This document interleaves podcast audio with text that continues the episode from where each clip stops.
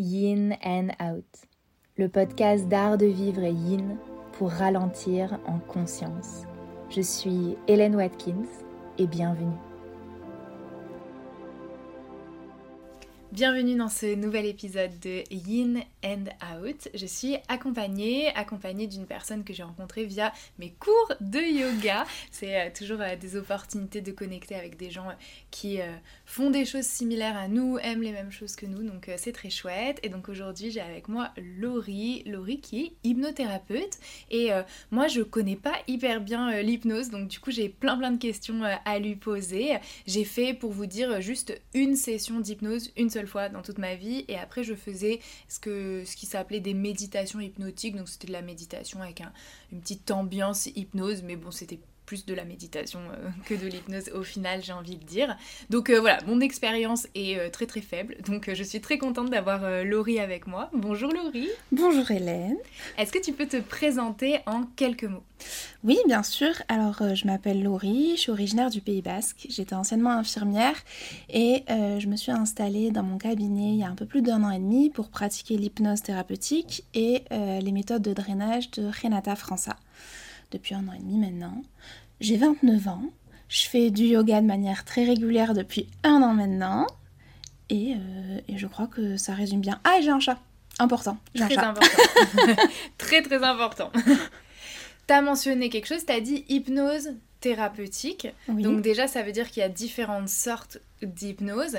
Alors, euh, hypnose, pour les gens, je pense, qui connaissent pas, comme moi, quand je connaissais pas, on pense euh, les spectacles de magie où on te demande de faire la poule sur scène. Donc, est-ce que Laurie, ton travail, c'est de faire faire la poule aux gens? Dis-nous en plus que ça. Absolument pas, on est très loin de ça. Euh, effectivement, il y a vraiment une différence entre l'hypnose de spectacle qu'on connaît, qu'on a tendance à voir à la télé, notamment avec un certain personnage très présent dans ce milieu-là qui vient de commencer d'ailleurs une nouvelle tournée euh, récemment. Et l'hypnose thérapeutique est vraiment euh, l'hypnose utilisée pour le soin, pour soigner, pour soulager, pour apporter des outils et des solutions en travaillant sur l'inconscient. Donc euh, non, je ne fais pas faire la poule à mes patients. Après, si vous voulez, on peut le tenter, mais c'est pas l'objectif. Euh, S'il y a des traumas avec les poules, peut-être. ça pourrait être marrant. Mais, euh, mais non. Non, non, et puis il n'y a pas assez de place dans mon cabinet de toute façon pour faire faire ce genre de choses. Alors, est-ce que tu peux nous dire du coup peut-être à quoi ça ressemble un petit peu une séance d'hypnose? Euh, Est-ce que ça marche sur tout le monde? Est-ce que tout le monde va être mhm. réceptif? Est-ce que c'est bon aussi pour tout le monde? Est-ce qu'il y a des voilà, contre-indications euh, voilà, Qui ça pourrait être déconseillé? Enfin, nous donner une, une, petite idée de pourquoi on irait te voir au cabinet en fait. Entendu. L'hypnose, c'est J'aime bien appeler ça un moment de pause. Une consultation d'hypnose, vous venez au cabinet, c'est un moment de pause, un moment pour vous, un moment dans une bulle de protection en totale sécurité. Euh, les séances d'hypnose, elles, se passent, euh, ne se passent pas allongées sur un divan comme on peut avoir tendance à le penser. Euh, vous êtes confortablement installé dans un fauteuil et je vous parle tranquillement, sans autre son autour, il n'y a pas de musique, c'est simplement ma voix qui vous berce et qui vous amène tranquillement, petit à petit et confortablement dans cet état agréable. Un état que vous connaissez, parce que l'état hypnotique, c'est un, état physiologique normal, dans lequel on se penche plusieurs fois par jour sans même s'en rendre compte. Et en laissant faire, vous glissez tranquillement dans cet état, un petit peu dissocié, tranquille et toujours, toujours très confortable. Voilà ce que c'est un petit peu l'hypnose. Et là déjà, je suis un petit peu en train de vous y amener parce que je ralentis, j'utilise des termes qui sont appropriés. Et de suite, on ressent du relâchement, de la tranquillité et de l'apaisement. C'est quelque chose de très doux, de très agréable. Et tout ce qui s'y passe en hypnose ne peut que être de bonnes choses. Et là, je viens sur est-ce que ça peut être dangereux En hypnose, on ne fait toujours que ce qu'on est d'accord de faire. L'inconscient est 100% bienveillant. Donc l'inconscient, tout ce qu'il fait, c'est toujours dans la bienveillance, l'amour et la protection. Et donc tout ce qu'il fera avec vous, ce sera toujours en bienveillance et en protection envers vous. C'est-à-dire que toutes les émotions qu'il peut déclencher ou au contraire un petit peu éteindre, c'est soit parce que vous êtes en capacité de vivre et d'encaisser cette émotion, soit parce que vous ne l'êtes pas, parce que c'est pas le bon moment, le bon endroit ou la bonne période, et dans ce cas, il bloque un peu l'émotion, on ressent pas trop. Et il y a certaines périodes où des fois on se met à, pleurer, on sait pas trop pourquoi. En ce moment je pleure beaucoup, je sais, sais pas pourquoi, tout va bien, mais en même temps euh, j'ai tout ça qui sort. Ben, la majorité du temps c'est l'inconscient en fait qui vient travailler sur des choses qui n'ont pas pu être sorties au moment donné et il les sort à ces moments-là et donc on pleure, on évacue, il processe tranquillement dans son coin. L'hypnose, tout le monde y est réceptif. L'idée de ne pas être réceptif à l'hypnose, c'est un petit peu la légende urbaine et c'est un petit peu ce qui est en lien justement avec les hypnoses de spectacle. On dit des personnes sont réceptives et d'autres non. C'est erroné, tout le monde est réceptif à l'hypnose parce que tout le monde se plonge en état d'hypnose sans s'en rendre compte plusieurs fois par jour. C'est juste que quand on provoque l'état d'hypnose, quand c'est quelqu'un qui nous amène dans cet état-là, il y a certaines personnes qui vont complètement se laisser aller, se laisser faire en confiance et en sensation de sécurité, et d'autres personnes qui vont lutter contre ça, qui vont avoir cette difficulté de, de lâcher un peu prise sur l'instant et qui luttent un peu. Et c'est en ça qu'on parle de personnes non réceptives, parce que dans les spectacles, ils ont besoin que vous soyez extrêmement réceptif immédiatement. Mais tout le monde est réceptif. Moi, quand vous venez ici, que vous partiez de suite ou que vous luttiez un peu, dans tous les cas, j'arrive à vous y amener tranquillement et surtout, et c'est très important, toujours en sécurité et en confort.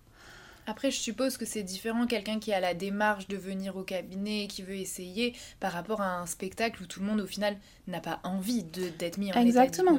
Mais c'est pour ça que sur les spectacles, ils demandent à des volontaires de mm. venir et que souvent, ils testent au préalable avant le spectacle sur, certaines personnes Est-ce qu'il y a une grande facilité de partir en hypnose ou est-ce que c'est plus plus laborieux, euh, mais ceux qui montent sur scène sont toujours d'accord. S'ils n'ont pas envie, ils restent à leur place et ils disent non, non, je monte pas. Et quand on monte sur scène, pourquoi c'est aussi spectaculaire? Parce qu'on sait qu'on est justement à un spectacle. On sait que c'est là un petit peu pour faire le show.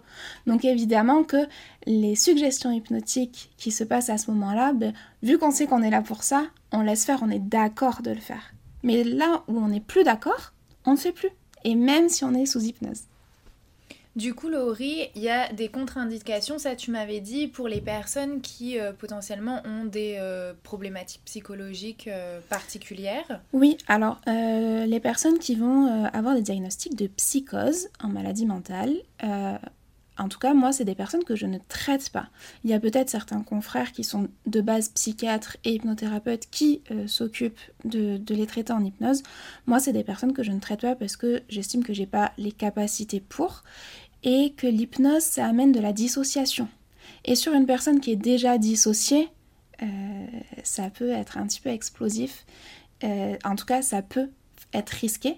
Et moi, je ne prends pas euh, tout simplement ce risque, au même titre que certaines, certaines hypnoses dites de régression, si elles sont mal faites, peuvent aussi être source de complications pour le retour. C'est quoi une hypnose de régression? Une hypnose de régression, c'est quand on va euh, euh, plonger la personne en état hypnotique et la ramener sur des âges antérieurs. Admettons, la personne vient en séance, elle a 40 ans et on veut aller traiter une problématique qui s'est passée quand elle avait 5 ans. Et on la fait redescendre en âge, dans son psyché, pour la ramener au moment où elle avait 5 euh, ans.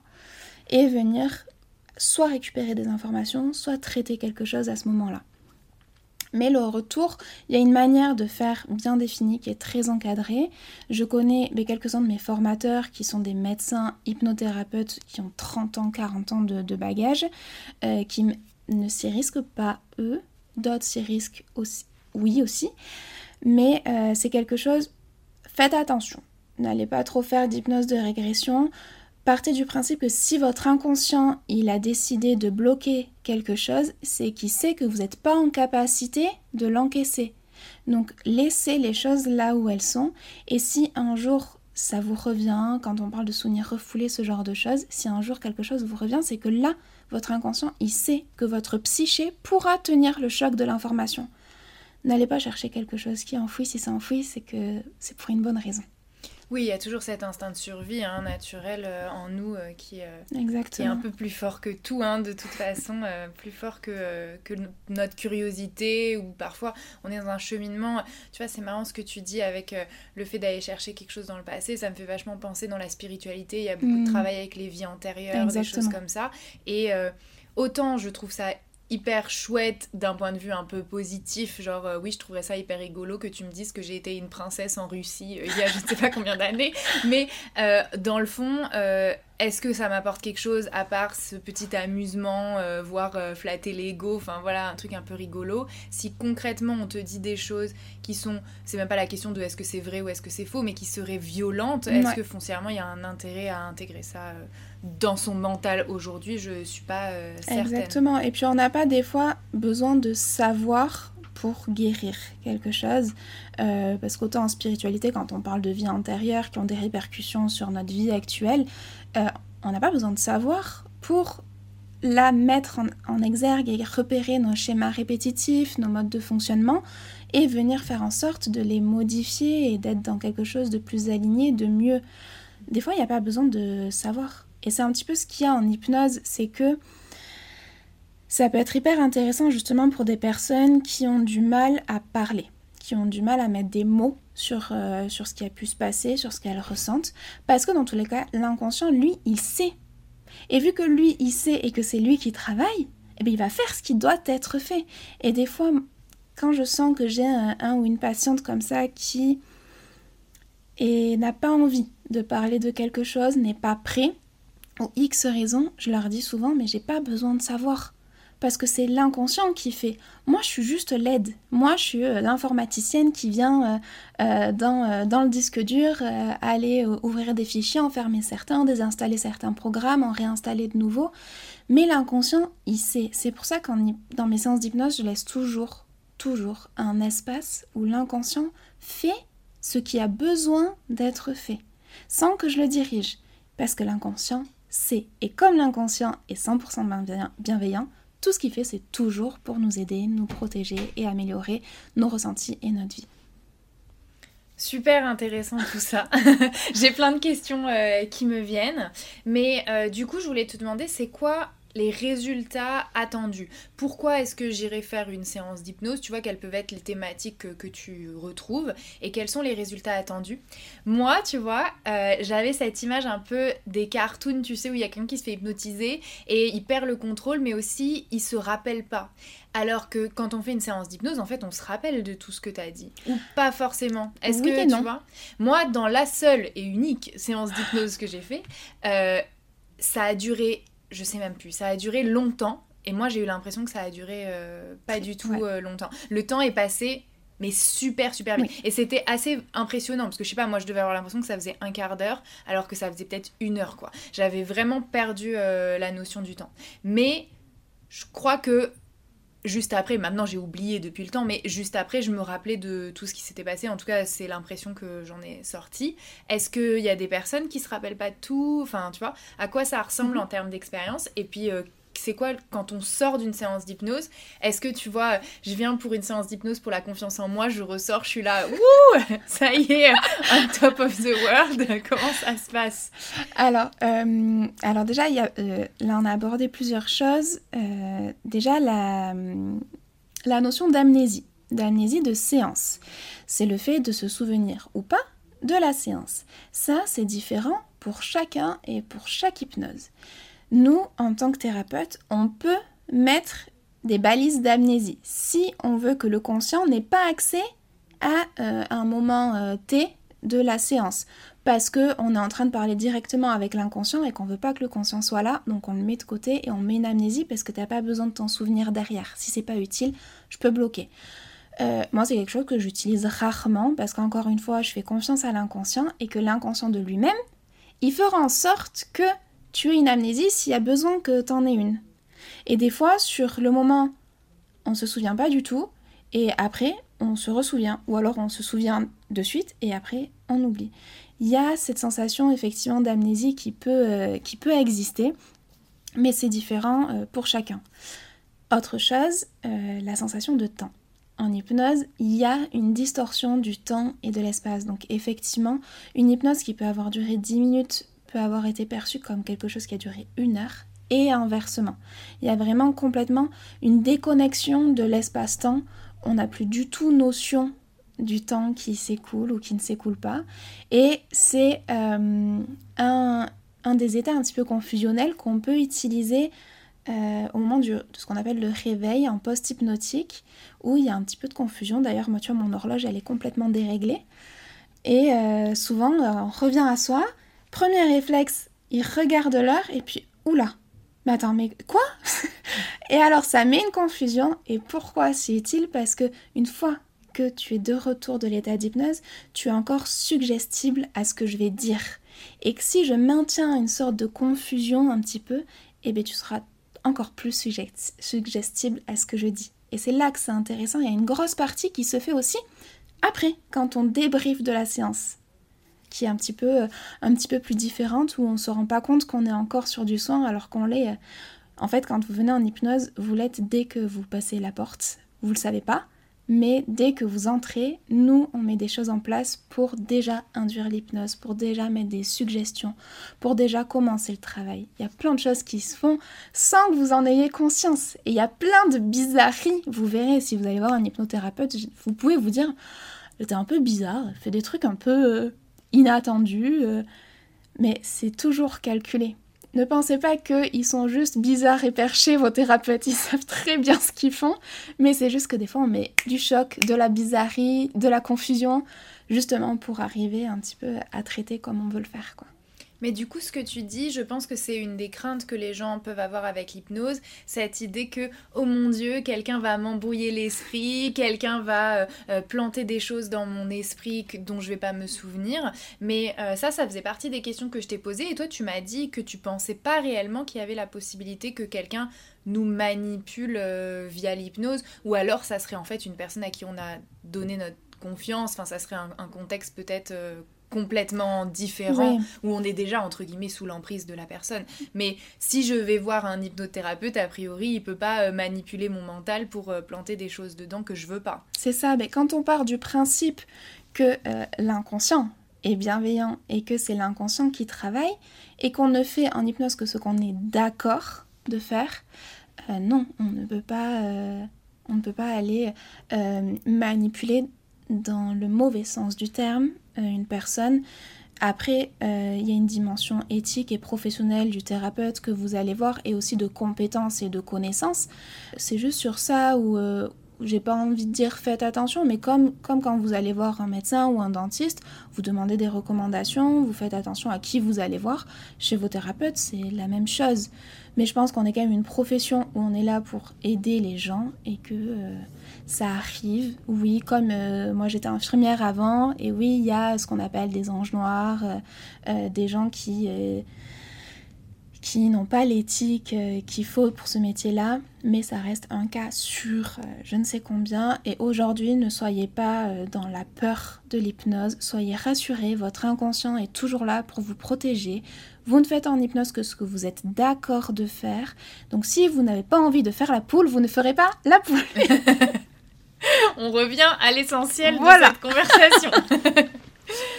Du coup, Laurie, est-ce que tu peux m'expliquer la différence entre méditation et hypnose? Parce que donc on est assis et tu nous parles. Mhm. Et entre guillemets, si moi je guide une méditation, les gens sont assis et je, leur, parle. Donc ça va être quoi la différence? La différence, ça va être au niveau de conscience. On n'est pas sur le même état de conscience en méditation et en hypnose. Alors je sais qu'en méditation, il y a plusieurs styles de méditation.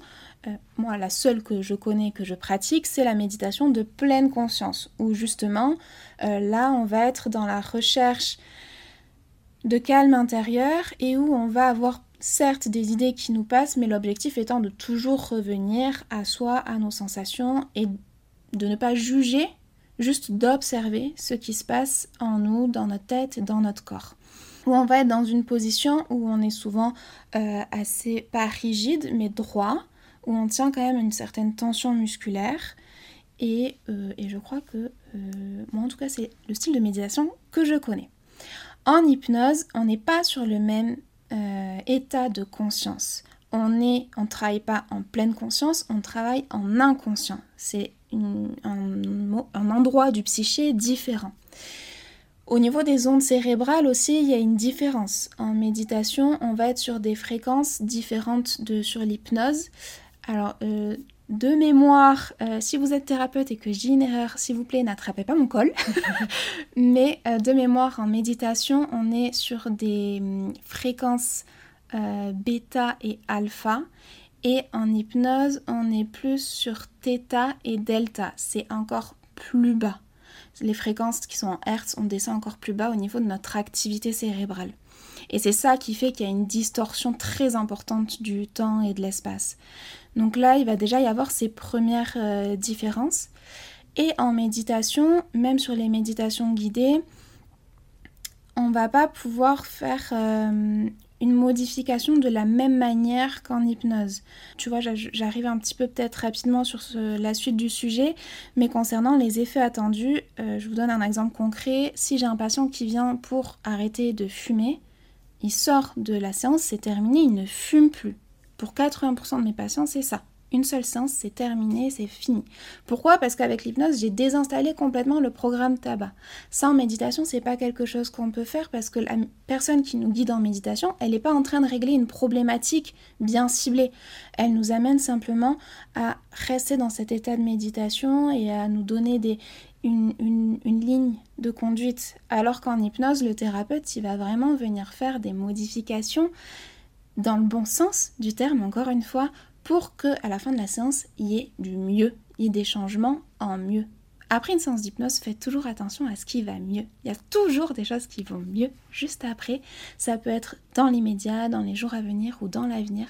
Et il y a toujours quelque chose qui se passe après. Même si vous avez l'impression de bah non, je me suis pas trop sentie. Euh, enfin, j'étais quand même bien là, je me souviens de tout. Euh, j'ai pas eu l'impression d'être partie très loin, très profondément il se passe toujours, toujours quelque chose. Tu vois, moi, c'était mon expérience sur euh, la séance que j'ai fait quand j'ai été guidée. Ça a été euh, évident que pour moi, j'étais en hypnose. Donc, mhm. j'ai eu l'impression voilà, que ça a duré pas du tout longtemps alors que c'était beaucoup plus long. J'étais, mais alors, ramolo, franchement, j'aurais pu baver euh, sur bah, le côté. ça, c'est aussi une des différences méditation-hypnose. Oui. Et méditation, on va être sur quelque chose de très droit, pas de tension musculaire, mais où on reste euh, dans notre position. Alors qu'en hypnose, il y a cette sensation un petit peu de fondre, quoi, de on laisse tomber un peu la tête, le, corps euh, est aussi beaucoup plus détendu, beaucoup plus relâché, et vraiment cette sensation un petit peu de fondre comme une bougie, un petit peu comme il peut y avoir euh, en yin quand on essaie de se relâcher et de fondre là sur nos supports. Oui, absolument. Bah, j'avais vraiment cette sensation d'être hyper, hyper ramolo. Enfin, franchement, pour moi, la séance, ça a été hyper tangible, quoi. Mais par contre, moi, j'y avais été pour une problématique. Alors, c'est dur à dire aussi, parce que moi, j'avais été parce que j'étais stressée pour passer mon permis de conduire. Mhm. Et donc, c'est dur à dire, parce que je ne sais pas comment j'aurais été si je n'avais pas fait la séance d'hypnose. Donc il n'y a pas de comparaison aussi facile que je fumais avant, je fume plus après. voilà. Mais il n'empêche que j'étais quand même extrêmement stressée, plus que... Enfin voilà, j'avais fait la séance d'hypnose parce que je savais d'avance que je serais très stressée dans ce genre de situation. Et j'ai quand même été super stressée. Euh, donc on peut se dire, bah peut-être t'as été moins, bon peut-être. Mais du coup c'est vrai que autant la séance en elle-même ça a été hyper tangible pour moi, autant le après c'était un peu plus flou. Et euh, la personne avec qui euh, voilà, j'ai fait la séance, elle m'a dit bah, peut-être tu aurais eu besoin d'une deuxième mm. séance, que t'étais vraiment tellement stressée qu'une seule ça suffisait pas. Est-ce que ça, toi, tu remarques qu'il y a des gens qui ont besoin peut-être de un peu de soins un petit peu plus longs dans le temps? Est-ce que aussi il faut... Euh, parce que moi, je voulais le faire juste avant de passer mon permis. Mais elle, elle m'avait dit, en fait, c'est peut-être pas si bien de le passer juste avant, mais elle m'a dit, si toi tu sens que c'est comme ça, on va le faire juste avant. Parce que moi, j'étais vraiment insistante sur le fait que non, non, il faut le faire euh, juste avant, parce que sinon je vais me remettre euh, la rate au courbouillon. Et en fait, elle, elle m'a dit, bah, moi je t'ai suivi, je sentais que c'était important pour toi, mais en vrai, parfois, il faut quelques jours pour que ça se mette en place. Je sais pas ce que tu penses de tout ça. En tout cas, c'est les petites pistes qu'elle, elle m'avait données. Est-ce que tu remarques qu'il y a des gens qui ont des résultats instantanés, d'autres ça prend plus de temps? Est-ce qu'il y en a n'ont pas les résultats escomptés Et si c'est le cas, euh, pourquoi? Enfin, tu vois, qu'est-ce qui va faire que quelqu'un va être un, patient euh, successful et un patient euh, qui peut-être n'a pas réussi à, voilà, accomplir réellement le pourquoi il était venu voir un hypnothérapeute de base? Oui, bien sûr. Mais, de toute façon, chaque patient est différent et chaque patient va réagir de manière différente. Et en fonction de la problématique, effectivement, une séance peut ne pas être suffisante. Pour être très honnête, hormis le tabac et un peu l'insomnie. L'insomnie aussi, euh, généralement, une séance peut suffire. Mais sinon, une séance, ça demande un effort tellement important pour l'inconscient que des fois, il a juste besoin qu'on continue un petit peu à bosser, quoi. Quand c'est la première fois qu'on fait une hypnose, c'est la première fois qu'on sollicite l'inconscient de cette manière. Alors déjà, il est dans l'apprentissage de ce qui est en train de se passer. Il met des choses en place, mais la séance aussi... Euh, moi, mes séances, mes consultations, elles durent une heure. Entre le temps de discussion avant et après, on n'est pas en hypnose pendant une heure. En tout cas, dans l'état hypnotique profond, on n'y est pas pendant une heure. Parfois, il y a besoin d'un peu plus. Moi, j'ai des patients que je suis euh, qui vont venir 3-4 fois, d'autres une fois, d'autres qui viennent une fois pour ci, puis quelques mois après une fois pour ça, ou qui sont venus pour une problématique à un moment donné qu'ils ont senti s'améliorer et qui reviennent quelques mois après pour toujours travailler sur cette problématique, chacun va être différent. Et ta thérapeute, euh, au moment de ton permis de conduire, euh, elle a bien fait, j'estime, de suivre ce que tu voulais, de le faire juste avant, parce que euh, ce qu'on nous dit en hypnose, allez là où votre patient veut aller. Si toi en plus tu étais hyper insistant sur non, je veux le faire juste avant, ça sert à rien d'aller dans la contradiction euh, de ce que toi tu veux parce qu'en plus si elle te dit non non non non tu viendras euh, une semaine avant alors que toi tu voulais le faire juste avant mais tu vas arriver à la séance déjà tu seras dans la lutte parce qu'elle n'aura pas été dans ton sens. Donc déjà au niveau de l'induction ce sera déjà un peu plus compliqué. On donne toujours un petit peu euh, l'accord au patient. On, suit son mouvement.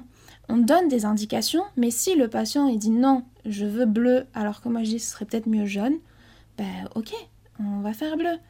Et puis après, peut-être que les modifications, elles arriveront et qu'on passera du bleu au vert et du vert au jaune.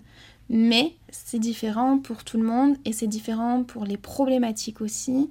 Ça, est-ce que tu serais capable de dire, ou peut-être ça dépend complètement des gens, mais par exemple, quelqu'un qui vient, tu disais pour le tabac, parfois une mhm. séance ça suffit. Est-ce qu'il y a d'autres problématiques où tu sais d'avance, bah là c'est plus long, ou tu vois, est-ce que tu as des choses comme ça? Si par exemple, moi je viens te voir et je te dis, voilà, c'est ça mon problème, tu penses combien j'aurais besoin de séances, tu es capable de répondre à cette question ou c'est très difficile euh?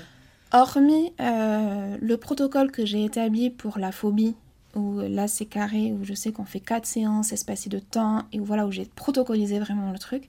Sinon, je ne dis jamais euh, on va faire tant de séances. Parce que moi-même, j'en sais rien. Pourquoi j'en sais rien? Parce que, encore une fois, c'est l'inconscient qui fait les choses. Et donc, c'est l'inconscient qui sait mieux que moi. Donc, ce que je dis toujours, mais c'est mon mode de fonctionnement, tous les thérapeutes ne sont pas comme ça, en tout cas les hypnothérapeutes, mon mode de fonctionnement, c'est qu'à la fin de la séance, on ne reprogramme pas de rendez-vous et je dis laissez les choses faire, voyez comment vous vous sentez et de toute façon, si votre inconscient il sent qu'il a besoin d'une deuxième séance, il vous enverra l'idée. Ça passera par ah ben tiens je repartirai bien voir Laurie, ah ben je reprendrai bien un rendez-vous d'hypnose, ah ben j'étais bien là-bas, j'y retournerai bien. C'est euh, voilà, mais je leur dis par contre soyez attentifs à ça et euh, le jour où ça arrive, écoutez, écoutez votre inconscient et faites-le. Par contre, c'est ça, c'est qu'il faut apprendre à s'écouter, à s'écouter dans ses ressentis du corps, mais aussi dans les idées qui peuvent nous passer par la tête, parce que c'est comme ça que l'inconscient communique avec nous aussi. Mais globalement, c'est peu de séances, non? Ou est-ce que tu as des gens qui vont faire 15 euh, séances Non. Non. C'est pas commun. Non, non, non. Je, pense que certains thérapeutes doivent fonctionner comme ça. Moi, c'est pas mon mode de fonctionnement. J'estime que, que 4-5 séances, euh, on est déjà sur une bonne prise en charge. Parce que mon objectif, c'est pas de pérenniser mes patients. Moi, l'objectif, c'est qu'ils puissent être rapidement autonomes et indépendants. Donc, c'est pour ça que je leur apprends aussi de l'auto-hypnose, que je mets en place avec eux des ancrages pour qu'ils puissent travailler ensuite de manière autonome et indépendante, tout en continuant à faire leur travail avec leur inconscient mais qu'ils aient plus besoin de moi, en tout cas sur la durée, et que si, admettons, euh, dans l'avenir, il se passe à nouveau une épreuve de vie, une problématique, une difficulté, ils savent que là, ils peuvent revenir pour qu'on travaille sur quelque chose de plus fort, mais pour le quotidien, qu'ils puissent travailler par eux-mêmes. cas, c'est comme ça que je fonctionne. Et c'est quoi les problématiques, on va dire, que tu vois le plus souvent Pourquoi est-ce que les gens viennent te voir? Tu as mentionné le tabac, moi j'ai mhm. parlé de la peur de passer son permis. Est-ce qu'il y a d'autres choses, tu vois, que tu vois beaucoup Ouais, je vois pas mal les troubles du sommeil. Euh, tout ce qui va être anxiété, crise d'angoisse, crise de panique, stress, je mets tout ça un petit peu dans, dans, le, dans le même sac. Euh, j'ai aussi pas mal de patientes qui viennent pour de la préparation à l'accouchement, mais parce que c'est une de mes spécialités. Euh, en plus, c'est marrant, j'ai fait un post, j'ai préparé un post sur ça pour mes réseaux sociaux, bah, sur les tops des consultations de cette année. Et de mémoire, oui, ça a été tabac, insomnie, anxiété, préparation à l'accouchement. Et, et, et, mon inconscient ne veut pas m'envoyer les autres réponses, donc vous vous en satisferez. on pourrait aller voir, on fait voilà le teasing, allez voir euh, sur euh, le Instagram de Laurie, parce que sûrement que quand euh, le podcast sera, sera publié, ton post sera déjà sur ton Insta. Merci d'avoir écouté la première partie de la conversation avec Laurie. J'espère que ces sujets vous ont intéressé. Dans cette première partie, on a vraiment dégrossi qu'est-ce que c'était que l'hypnose. Et dans la seconde partie, qui arrive la semaine prochaine, on se retrouvera pour aller un petit peu plus dans le vif du sujet, l'hypnose et le yoga, l'hypnose et le yin. Comment est-ce que euh, les deux peuvent euh, cohabiter, toujours dans cette quête de trouver un petit peu plus d'équilibre et de douceur dans sa vie. Merci d'avoir écouté cet épisode. S'il t'a plu, tu peux partager ton avis sur ton application d'écoute préférée et je te dis à très vite pour un nouvel épisode de Yin and Out.